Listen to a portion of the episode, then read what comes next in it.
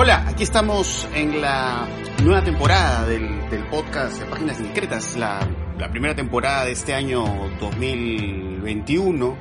Eh, bueno, soy José Carlos Cabrejos, como siempre acompañado por eh, Ricardo Bedoya.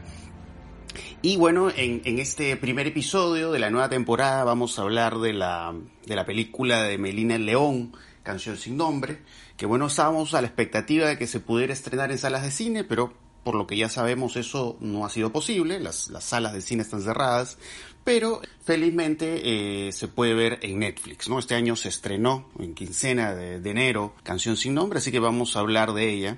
De todas maneras, quiero hacer una mención especial a la nominación que ha tenido este podcast en los premios Luces de Diario El Comercio, que tengo entendido que hasta ahora todavía se puede votar, ¿no? Está, entran a la página de votación de los premios Luces, eh, en la sección televisión hay una categoría de mejor podcast de cultura y ahí está nominado eh, el podcast Páginas Indiscretas, así que les pedimos que voten, pero aparte Ricardo creo que tú tienes dos nominaciones más, ¿verdad? Sí, sí, sí, sí. Eh, tengo una nominación por, por el programa, ¿no? Por el programa como programa cultural El placer de los ojos y por un libro que publiqué este año, que es El cine latinoamericano del siglo XXI, que está en la categoría de no ficción. Sí, bueno, así que, a ver, ahí pueden tener la posibilidad de hacer tres votos, ¿no? Uno por el podcast y también dos por el programa Ricardo y su libro sobre el cine latinoamericano. Eh, y bueno, ahora sí, pues hablaremos eh, de la película de Melina León, eh, que es una película pues que ha recibido un montón de premios. bueno, creo que tanto tú como yo hemos tenido la oportunidad de ver Canción sin Nombre en pantalla grande. Yo la llegué a ver en el Festival de Lima. Y eh, bueno, en general eh, tuve una mm, muy buena impresión de la película. Sí tengo algunas observaciones que seguramente en algún momento de este episodio eh, lo vamos a, a, comentar. Pero quizás yo podría empezar señalando que hay dos aspectos muy importantes a, a destacar en Canción sin Nombre. Me parece que hay una muy buena dirección de actores, me parece sobre todo la, actuación eh, de la actriz principal, me parece muy destacada, tiene una actuación eh, muy emotiva, hasta visceral, porque evidentemente lo que se plasma en la película pues es una historia pues muy dura, ¿no? Una historia de pues, robo de bebés, eh, y digamos, la película empieza de por sí, digamos, con esa situación tan trágica, ¿no?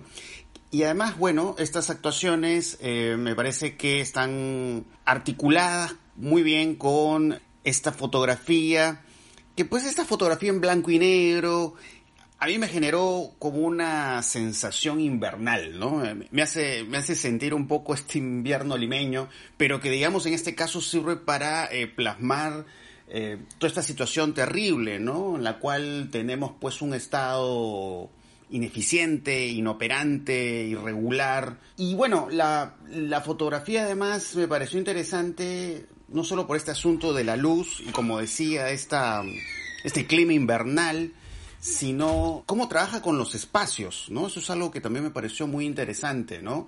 Estos encuadres abiertos, cómo trabaja con las distancias para mostrar a estos personajes que en realidad están profundamente solos, no tienen cómo afrontar, eh, cómo resolver esta situación eh, terrible por la que pasan, ¿no?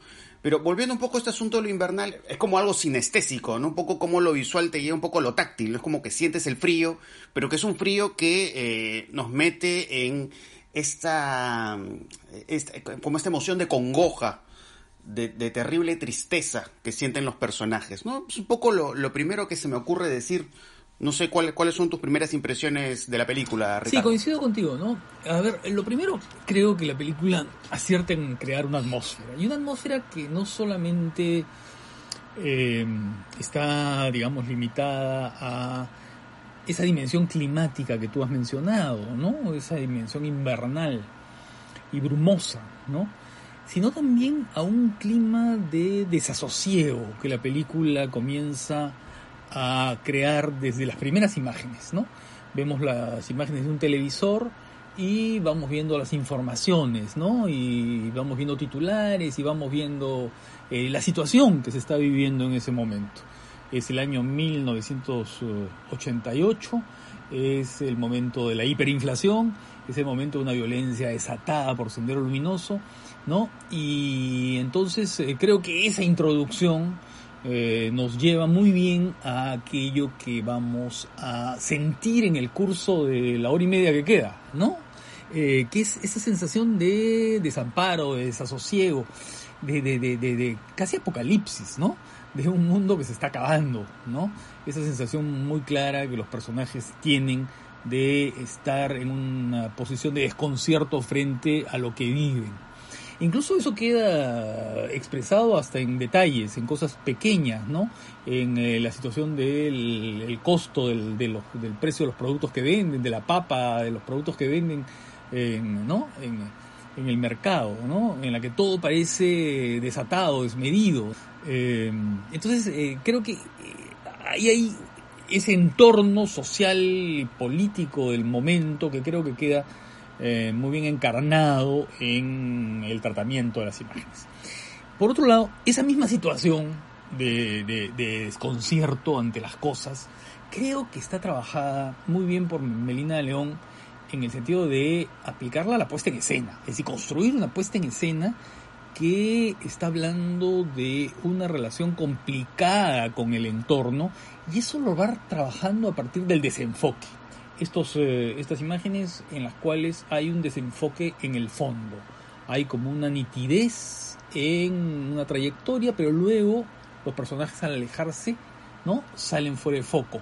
O vemos a gente que pasa, por ejemplo, hay un momento en el que el protagonista, el, el personaje del periodista está en un ascensor, ¿no? Y de pronto el ascensor se abre, eh, lo lleva al primer piso, y luego en el fondo, en la calle, vemos una actividad, un desorden que está fuera de foco. Entonces, eso me parece que es bien interesante para situarnos a los espectadores, ¿no? Ante esa realidad que no es, que no se puede comprender o que no se puede coger o que no se puede eh, entender del todo, ¿no? No se entiende la inflación, no se entiende un hecho tan injusto como de pronto un, el secuestro, el robo de unos bebés, ¿no? Eh, no se puede entender eh, este, la situación en la que están viviendo los personajes porque parece totalmente irracional, donde no hay justicia, donde no nadie responde, nadie da cuentas, ¿no? Entonces, eso me parece que es bien interesante, ese tratamiento. La fotografía de, de Inti Briones, de, de del, fotógrafo, que es uno de los fotógrafos más importantes en este momento, ¿no?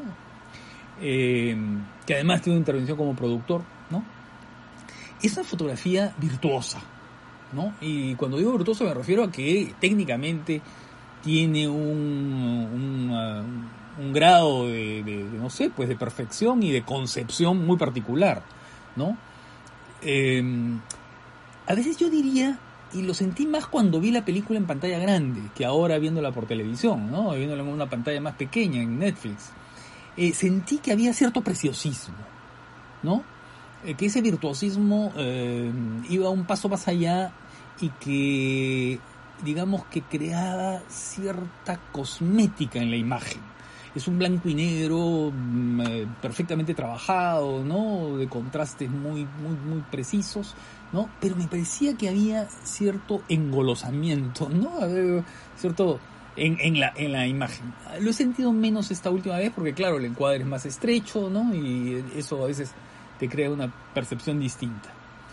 Eh, luego, eh, me parece que es bien interesante algunas imágenes que eh, se van repitiendo como, un, como, como motivos recurrentes, como leitmotivs, ¿no?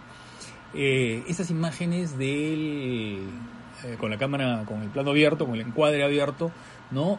Y eh, la ladera, ¿no? la pendiente, ¿no? Por la cual los personajes se desplazan, ¿no? De pronto vemos el perfil de, de Georgina subiendo, ¿no?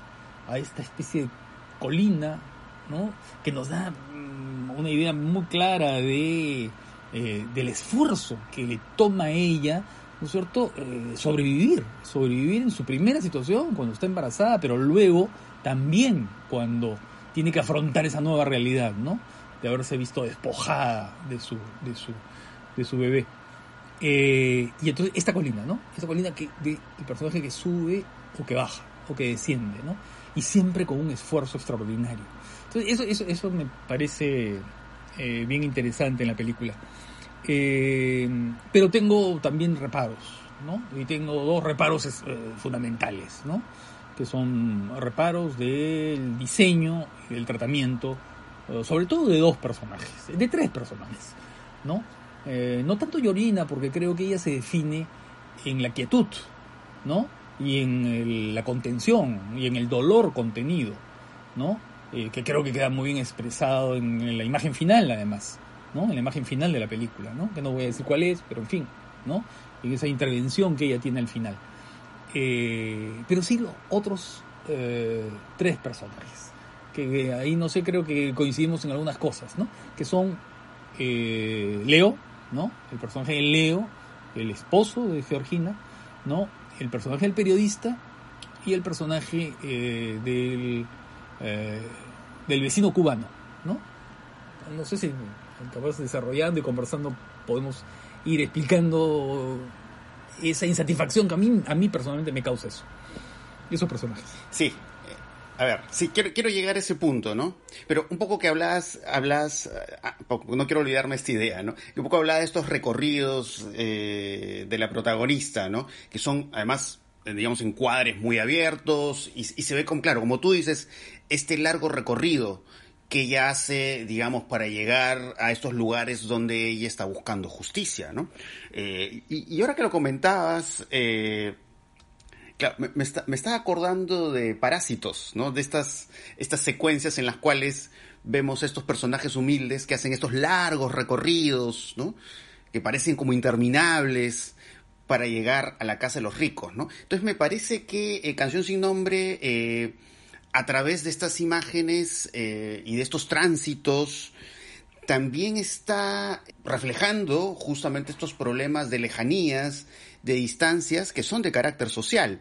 Por otro lado, también me parece interesante eh, la forma en que, digamos, representa estos espacios eh, policiales judiciales que son como imágenes laberínticas, ¿no?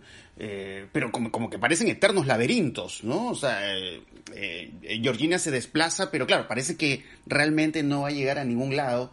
Y por otro lado, otro aspecto interesante que es el, el asunto del sonido. Ahora que la volví a ver, me llamó mucho la atención el sonido de las máquinas de escribir, pero que un poco también es- este, este sonido repetitivo, por supuesto muy mecánico de la máquina de escribir, casi da esta sensación de elemento que funciona o que actúa, pero que, pues digamos, pues no, no termina siendo eh, funcional. Entonces hay como una mecanicidad, hay como un frío sistema que no se compenetra con la tragedia que está viviendo eh, la protagonista, ¿no? Que incluso también, por ejemplo, en, los tratos que le da el policía cuando eh, va a recoger su testimonio. Entonces hay esta frialdad, ¿no? Maquinal en el sonido que me parece que se complementa muy bien con esta frialdad climática, eh, vamos a decir, ¿no? Entonces que quería destacar también eso, eh, y yendo a estas observaciones, porque claro, un poco que lo hemos comentado muy brevemente antes de iniciar el episodio, pues sí, ¿no? Eh, justo te comentaba que leí estos, estas observaciones eh, que habían hecho más de carácter ideológico, en redes sociales me refiero, sobre la, mm, la conversión del, del esposo de la protagonista en, en terrorista, pero que digamos, en la película vamos acompañando a, a Georgina y, y ella es el eje de la película, pero digamos, el, el- el esposo termina siendo pues una silueta, ¿no? Es, es una silueta que yo no veo que tenga mayor construcción, mayor elaboración. Entonces, digamos, esta transformación que sufre el personaje no, no la sentí eh, desarrollada de forma potente, de forma sólida. Entonces, bueno, termina viéndose como una transformación, no, sé cómo llamarlo, de repente como postiza. Es, es una evolución que me, me parece tendría que haberse de- detallado, desarrollado un poco más en, en todo el transcurso de la película, ¿no? Y claro, también tuve una sensación similar, sobre todo con el romance, ¿no? El romance que tiene el periodista eh, interpretado por Tommy Parra con este otro personaje, el actor cubano, que bueno, también es un romance y a la vez el conflicto de ese romance me, parece, me pareció que al final estaba eh, débilmente representado. Eh, yo creo que ahí claramente eh, luce, lo que se luce ahí es la situación, la actuación de ella, pero sentí que ahí faltó más desarrollo y por eso también, no sé, no sé qué, qué te parece a ti un poco, no sé si tienes la misma impresión que yo, sentí que el final de la película lo sentí como abrupto, ¿no? Eh, sentí que habían cosas por desarrollar, digamos, para darle una evolución eh, mucho más eh, articulada, vamos a decir. la imagen final, que no tampoco voy a detallar qué pasa en la imagen final, que, me parece una imagen muy bien hecha, muy bien actuada, eh, yo creo que ahí queda claro tanto el, talento de Melina León como de, Pamela Mendoza Arpi, de la actriz. Pero claro, ¿no? siento que es, es, un buen momento, este momento final, pero de manera aislada, ¿no? Siento como que la película, poco como que se apresura en terminar. Y uno va encontrando cosas muy interesantes en la película, muy bien hechas en, en todo el tramo final, pero digamos como fragmentos. Y yo no siento una buena articulación entre las partes, sobre todo eh, hacia lo que es ya el cierre de la película, ¿no? Me pareció mucho más sólido el inicio, todo el, toda la situación en la cual eh, Georgina pierde al bebé y estos tránsitos, eh, estos laberintos que no llegan a ninguna parte, ¿no? Me parece que eso es lo mejor, que al final sí siento como tropiezos, baches, vacíos, ¿no? Esa es la, sensación que yo tengo. No sé cómo tú lo ves. Sí, de acuerdo, de acuerdo. El, em, yo creo que los momentos más interesantes y más fuertes de la película son con, cuando Georgina está sola, cuando Georgina busca, cuando Georgina se relaciona con los espacios, los espacios en general. ¿No? Los espacios eh, de los lugares donde, del lugar donde vive, los espacios de la Galería Mogollón, ¿no? Ahí donde, ¿no? Eh, donde encuentra a estos niños jugando, ¿no? Y donde va recorriendo una y otra vez en estos travelings, estos travelings laterales, las puertas de las casas, ¿no? Y termina tocando la misma puerta, la misma puerta. E, e, e, ese lado reiterativo, ¿no? De sus recorridos eh, son los que mejor me parece que funcionan. Y sobre todo teniendo eh, como gran escenografía natural esa lima esa lima este esa lima brumosa, esa lima que queda como velada, es una lima lejana, distante, a la cual no se puede acceder fácilmente.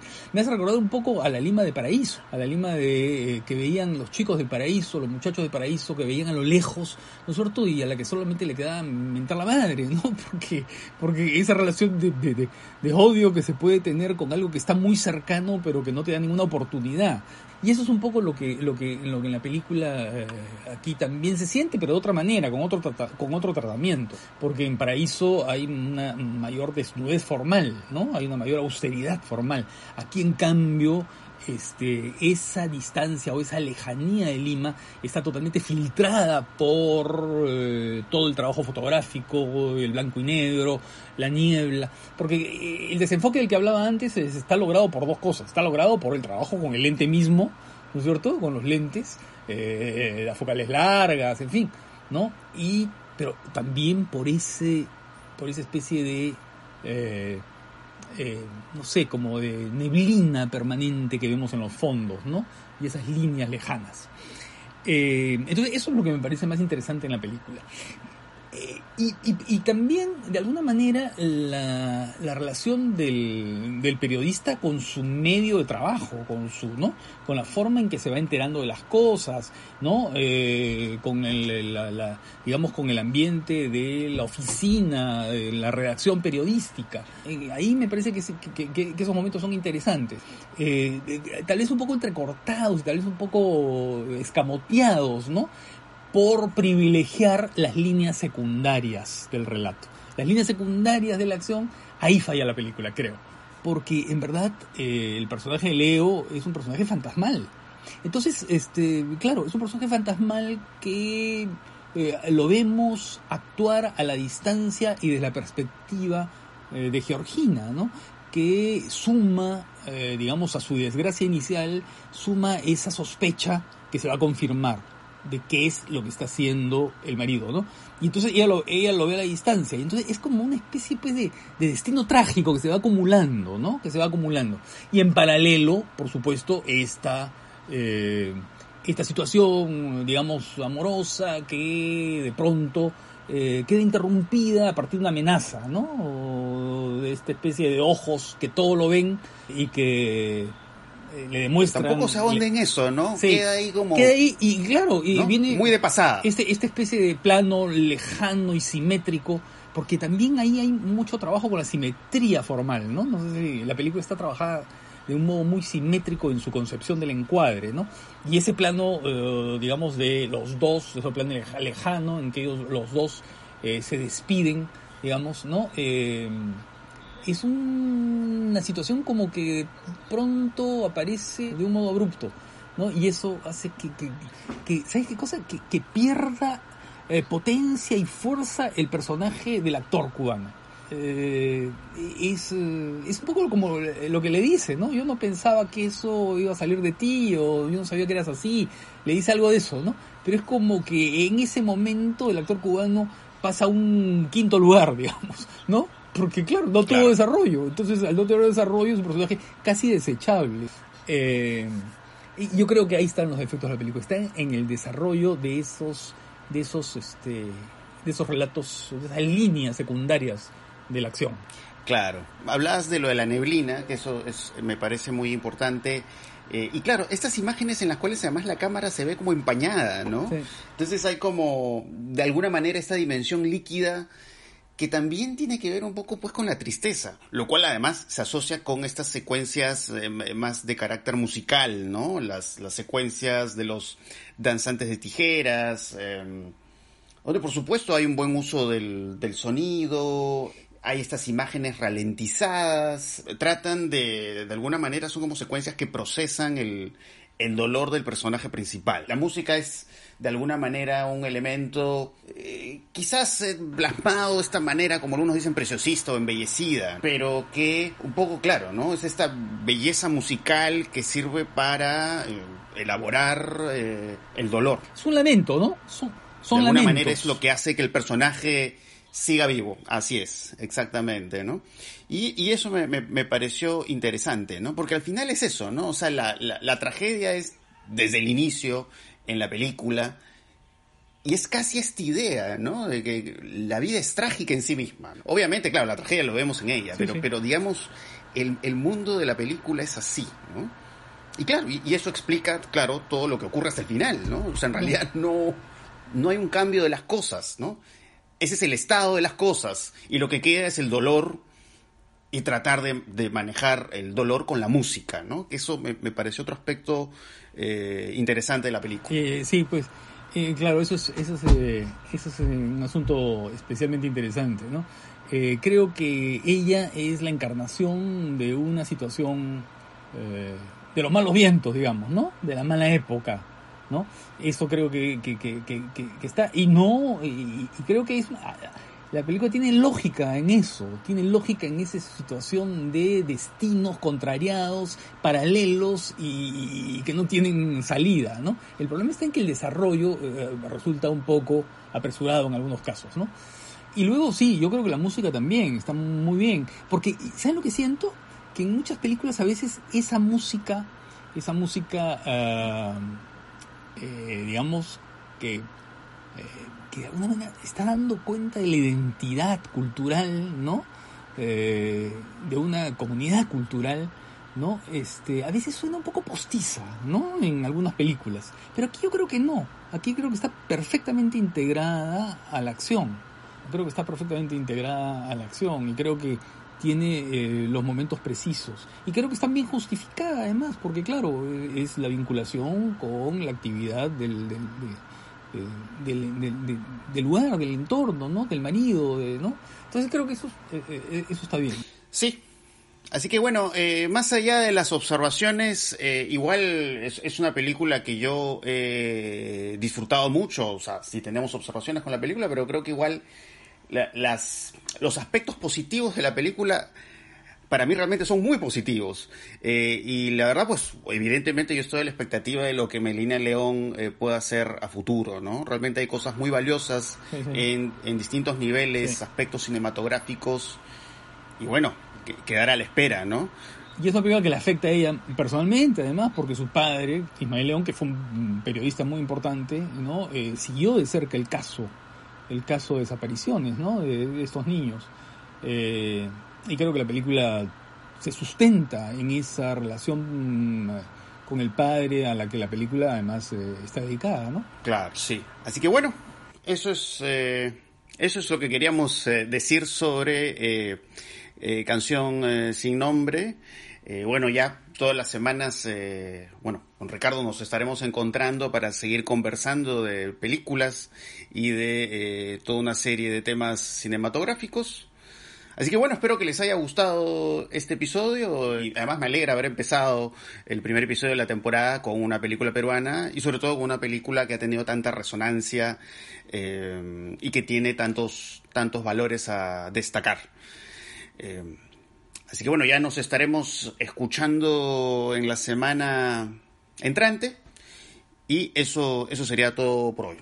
Así que nos despedimos. Chao.